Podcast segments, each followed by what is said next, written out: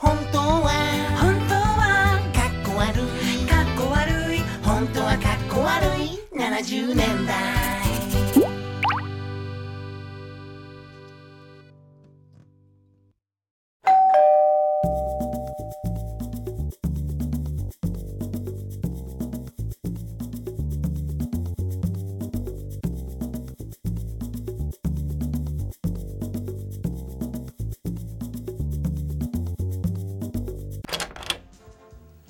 始まりました。始まりましたね、本当はかっこ悪い70年代。シーズン22っていうもんね。ということですけどね、このシーズン1、ファーストシーズンはなんと、うん、iTunes うん、ズ iTunes 僕もね、知らないんだよ。なんか何のことかわからない、iTunes とポッドキャスト総合ランキングで1位になった、それでなんかあの女性化粧品みたいなことなの？総合1位になっています、まあそういうことだ。よそういうこと。んそういうことだね。女性化粧品と違うのは別に儲からないってことああそうか。うちらが別段儲かってないというか。ことなんですけどもなね反響があったっていうことだ。反響たくさん見たっていうことだ。っていうことですね。まあ前回お断りしとくの忘れたけど、前回は山田さんが70年代ということでグラムロックの格好をしてたっていうことを。ということでね。あんたはオーバーオール着てたはい、僕はオーバーオールでフォークの格好してたことを説明するの忘れて今頃になって言ってるのもなんだと思うけどさ。前回はそういうことだったんだけど、ええ。今回俺は誰、うんこそこだよね。ちょっとあの立ち位置見てもらって、はい。ええ。まずまず俺は誰、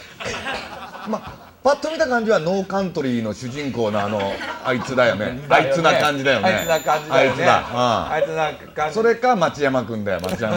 町山智博か。智博かうん。ノーカントリーノーカントリなーなんだけど、うん。まあここで宮田さんに立ってもらうと、俺がこう立ったらもう完璧にマチャミになってるからこうやって で私はマチャミだマチャミだよねマチャミとでもノーカントリーが、い両方いると、うんこれがカーペンタカーーズになるんだよねだよね。70年代といえばカカーーペンターズだよね。まあ、リチャード・カーペンター。カレンカーペンターだからね兄弟兄弟の漫才だよねそうだね。兄弟漫才だよね。はい。今多分スーパースターとか流れてると思う流れてるね。今レオン・ラッセルの曲なんだよね。あれだけね。バート・バカラックの秘蔵庫なのに俺たち。うんそうだでも最初にヒットしたのはレオン・ラッセルの曲だったたねね。どういうことだろうね。またレオン・ラッセルという人がこんななんかなうなぎ犬みたいな顔した人なのに スーパースターってすごい可愛い歌なんだよねあれね。いやスーパースターの頃のレオン・ラッセルはシュッとしてたんあシュッとしてたか。らこれぐらいだ長髪めめっちゃあのストレートの長髪で、あのスーパースターとかタイトロープのタイトロープ。ああね。まだシュッとしてたんだね。その後にこういうどんどんどんどんなってすごいううななぎぎ犬になってていくってことだよねあのカレン座って。あ分かった。拒食症だから私。そうなんだよね、ガリガリだもんねガリガリだから今ガリガリだからね、今もやったねあやそういえばね。ったそういえばねこちら70年代のメニューになります。あありがとうございます。こういうね70年代のメニューが。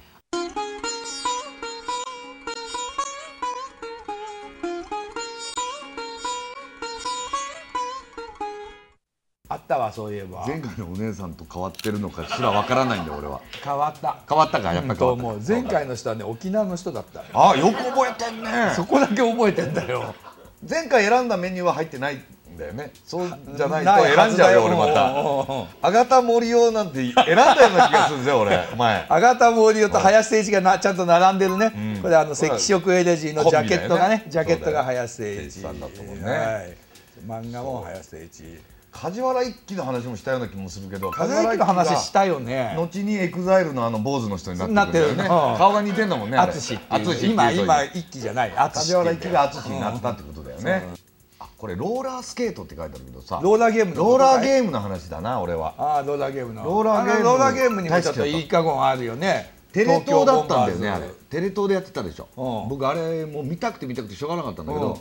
関西ではなんかたまになんか再放送見てやるんだけどテレビとかでやってなかった。よやってなかったの。でそれでたまにしかやらなくて本番はやっぱり現場でミッキー安川さんがなんか司会やってるみたいなやつやってたでしうん。ょあれが見たくて見たくてしょうがなくてうん。俺らの時はねジュディ・ソーウィンスキーっていうああ好きだったのジュディ・ソーウィンスキーと。いやあんたすごい洋ピン好きだったもんね。ヨーピンヨーピンそうそうサンドラ・ジュリアンとジュディ・ソーウィンスキーが一緒になってるぐらい 洋ピン好き。さあどっちが洋ピンでしょうって言われても今の人は分からない。よわからないね。ジュディ・ソーウィンスキーはローラーゲームローラーゲームの人なんだね。あのダンプっていう人いてさあいたね。いたでしょ、うん。あれがものすごいホイップをするんだよね。うんうんうんホイップって言ったね。こう振ることを ホイップっていうね。のこう味方をねこうやって加速するんだよね。ちょっとカレンがやるとあれなんだけど、うん。こうやった時にこう初めガーッと手引かれてやってるのにゴーって入るゴーって入って、下の股のとこをくぐり抜けて勝つんだよ。ギリギリで勝つあれってさ、何を競ってたの？あれなどうすれば勝ちだったんだっけ？何ローラーゲ周ームって。何周かで何周回らなきゃなんないルールはあったと思う。あったよね、うんそれなんか妨害みたいなことししてたよ悪ね徳マネージャーが必ずジュラルミンでバーンこうやって滑ってきてるやつこうやって殴るんだよ。つまりプロレスが入ってたんプだよね。ロレスが入ってた。あれプロレスが入ってた。なんかさ陽光のみたいな人いたじゃそうんそうそう。それは東京ボンバーズだよ。東京陽光のじゃないよね、あのーでも陽光だったよね、陽子陽子。佐々木陽子。あ佐々木陽子。佐々木陽子いたいいたね。髪の毛の長い人だった。うんかっこよかった。あれは第2期なんでね。東京ボンバーズが出てくるのはねもう大好きで大好きでうん。俺あのローラースケートをねだったんで家に。だったんだ、え苦手じゃんあんたさああいうの。苦手だったけどうん。やっぱりプロレスとローラーゲームだけうはん。文化系でもやっぱ入りやすいなんか要素がああーはいありまっしてたね。エンターテインメントだったから。うで俺しょうがないからあの買ってもらえないしうん。近くにもそんなもん売ってなかったしうん。その頃。あのうち焚き木でなんかくべてあの入る風呂だったの。五右衛門風呂。うん。はいは後ろに薪がいっぱい納屋に積んであったあからーそのやつを取ってきて割とこういう形してるから、あの木がねこうバンバンバンって切ったところの木だからさ、なってるね。そこにあのえっとほら戸を閉めるところの滑車あるじゃん。あれを買ってきてつけて。下にこうネジで止めて滑車4つ。あそりゃすごいね、ほんで、うん。下駄みたいなやつ作ってさいほんでこうやってうん。うちの家の坂があるのよ。うん。ほんでここにポリボックスがあって北区大将軍のところの坂のとこうんガー降りたらものすごい音がして近所の人が全員出てくるんだよ。うるさいっつって。よく吹っ飛ばなかったね。ガーでも木がほらくべるような木だから、はいはささくれてんのよ、必ず靴下突き破って、うん。ビリビリになるんだよ。あほんでもう前にあのあのローラーゲタって呼ばれてたんだけど、うちの家で。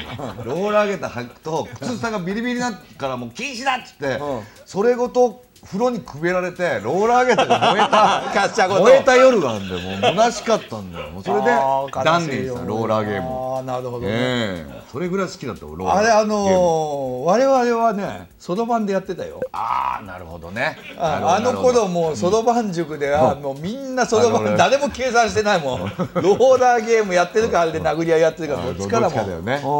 とりあえず滑るものを見つけるっていうブームだったのブームや。その、あんたの今のさそのローラーゲーターの話もさ、うん当時のローラースケートの状態を説明してやらないと分かんないと思うよ。今時なんかあのインラインスケートとかいうやつ。違うんだよね、こういう こういう滑車が四つついたこれ金具があってそれを靴の上からこう履いてベルトで止めて止めてやった。ね。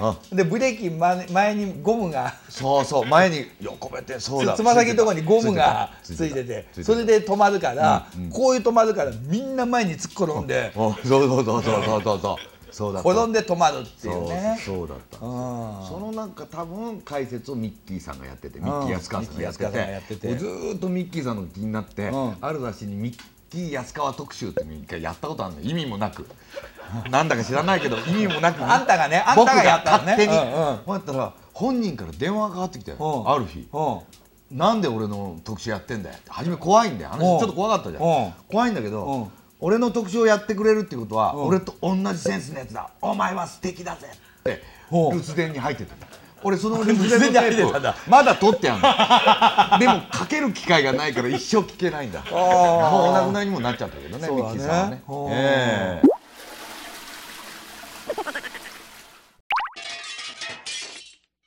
ローラーゲームもさん。後楽園でやってたじゃん。後楽園って書いてあった。やっぱさ後楽園がうん。東京ドームになった時に多分70年代が終わったね。そうだね、うん。そう確かにそうだ。後楽園わざわざっていうイメージがないもんねこちら今のお客ね様からメッセージが届いております。あれ？なんか来たよ。こ。ちらからのお客様あらもう誰だ？誰だ？誰？だ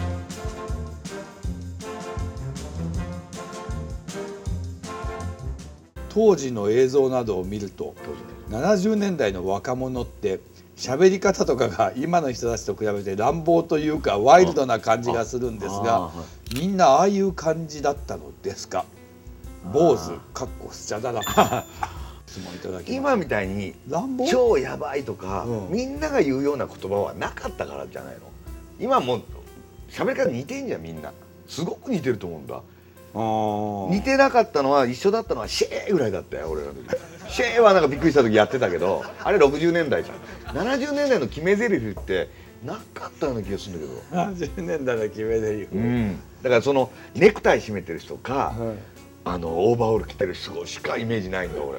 いいやいやそんなことだ。もっと他にもバリエーションあ体制か反体制かね。反体制かっていう分け方だからさ、うん。まあそ反体制はつくと「んあてめえあいつら」とかやっぱり言わなきゃ反体制だと思い込んでるからアウトロー感をうん、出してるんじゃないか。うん。今の人ってアウトローじゃないでしょ別うに、んアウトローじゃないですよ、ね。世間と折り合いつけて。ちゃんとやってんだもんね。就活に熱心ですからね。そうだよね、うん。昔の人は就活のことがぼーっとしてたから「うん。あー」とか言って本当就職シーズンになった時にしょんぼりしてたんじゃんみんな まあ俺もその口だったけど「一個も雇ってくれねえよ」っていうことじゃないの、うん。今の人は頭いいから、ん。就活があること気がついて生きてるからだよ。あと今の人さあの特に男子が優しいよねあみんな。優しい優しいね。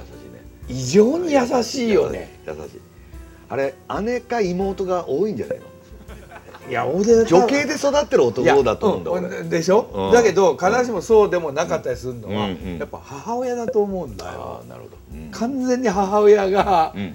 なんつうの母親のものになってるんだよね。ああ母親ともうしてもいいぐらいな気持ちでいるしてもいいいぐらいあんたんとこぐらいの感じ。俺はアンチだから嫌いなんだもん。母親とかうん。をカーって思ってるのにさらに上に乗っかってくるからこうやってる人生だったんだそうだよね。友達来た時にうん「これ純もなやってるやろスクラップ。私が初めやねん」とか「うるさいわお前」みたいなさらに上だから腹がでアンチだったんだそうだよこは川細工作ったりするから。嫌だったそう嫌だったんだもん。そんなあのラブラブじゃないもん。う んそうだ。今の人は結構ララブラブだもんね。逆らわないもんね親にね。母親にね。昔は逆らったもんだよ。いや逆らったもんだよね。ううん。みんなああいう感じだったのですかって。そうでもないよねだからね無理してやってたんだよね。あそうそうそうそうですそうです。スタイルとしてね。うん。うん。っていうかそれが若イコール若者っていう。のそうそう。うん。反体制イコールイコ若者ール若者だから。うん。今でも思ってるから、うん。年寄りだと思ってない嫌いがあるんでちょっとそこがしつこくて嫌だね自分の。そうだね。まだしがみつこうと思ってるのかっていうとこあるね、うん。まだ若者の役をやってやっるてるつもりなんだよね。あるからね。あるんだよ。とっくのとんまで大人なんだけどさ気持ち的にそれが出る時あるね。この間いちご白書見に行ったああうん。やっただうん。ねデジタルデジタルリマスターしたんだよ。もう今回が最後ですとか書いてあるからさ。あのー上映会が上映会。かかんのね。あの新宿の武蔵野館、うん。はい。はい。俺なんか中学の時見たけどない意味わかんなかったけど、行ってやろうと思って行ったらもう70年代60年代の人たちが、のハゲ頭がもういっぱいハゲあるわ頭けは俺らが若い人に行ってほしいと思ってあちこ宣伝したんだけど。ねいやもう。ほんでもう女の人も、うん。もうそれなりな人、んなんだそれなりのばっかりやんと思ってんだけど、俺忘れてるわけよ、役がもういちご白書の主人公の気持ちになってるからもう大人なんか信じるもんかとか見終わったと思って、うん。ちょっとこう歩いてんだけど、うん。よく考えたら、うん。ものすごく年抜いてるしさ。ものすごく抜いてるよ。気がつかなかった。あのなんか学長とかの方だよ。そうそう側だよ。学長の方学長いちごが好きかどうかと同じ問題だとか言ってるそうそうそうあっちあっちあっちの方。あのやつらより年上だよ多分今。あそうだよね。そうなんだよねもうあのジョン・レノンの歌歌いながら映画館出てる口だった俺まだ若者がついてんだと思ってさ、うん。びっくりした、うん、治らないねこれは。なかなか、ねうん。あれはだからつまり若者という意味だったよね。そう。あの、うん。で若者は社会に対して反抗的でなければいいけない。いというね。そういうテーゼがありましたから、うん。それが乱暴って見えるんだよ。うん乱暴に見えるのかもしれないね